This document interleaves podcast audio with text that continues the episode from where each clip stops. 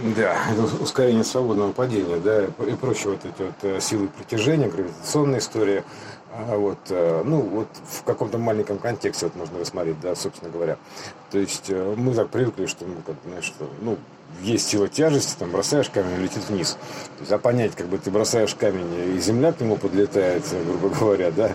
или ты бросаешь камень, он падает вниз. В принципе, это одно и то же. По сути, учитывая, что все это как бы сферические, условно говоря, расширение такой системы, ну, как оно не, не геометрическое, оно как бы частотное расширение системы, поэтому существует вот разница потенциалов такая вот, да, то есть ты, ты придаешь камню некий потенциал, и он взаимодействует вот с системой таким образом. То есть это все волновые взаимодействия, грубо говоря. Вот, поэтому тут э, пересмотреть геометрию, тут надо понимать, что постоянно меняется частота системы, и, соответственно, а ты изменил частоту камня, то есть, э, грубо говоря, да, то есть взял отпустил, бросил, то есть, ну, положением, то неважно как, ну, в любом случае, приданием координатных частот каких-то, да,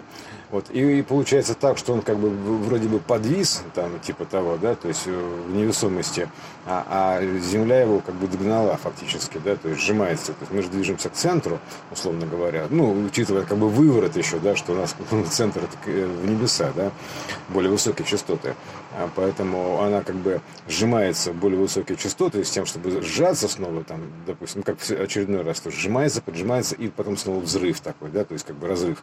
взрыв такой, ну, с ускорением имеется в виду времени, то есть сюда поджимается, потом там дальше всплеск, и заново отпускается импульс уже в новую систему, в новую меру. Вот, а так оно устроено. Поэтому вот э, тут надо посмотреть, как бы с точки зрения вот именно такого архитектурного строения, как частотная сфера, грубо говоря, ну, сфера частот, сфера цифр, да, то есть э, их взаимодействие вот на период изменения численного, когда она, допустим, сжимается или расширяется, то есть от этого как бы и гравитация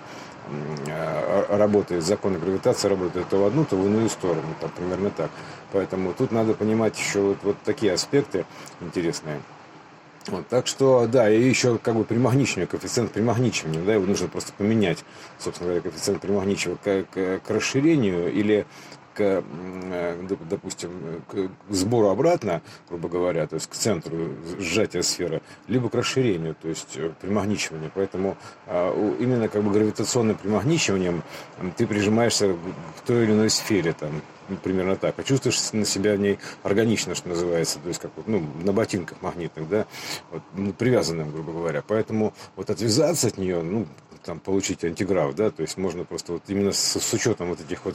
а, такого строения, то есть э, понимание, что вектор туда или сюда, там вот этот вот гироскопический вектор работает, он, поэтому он, он же тоже такая штука,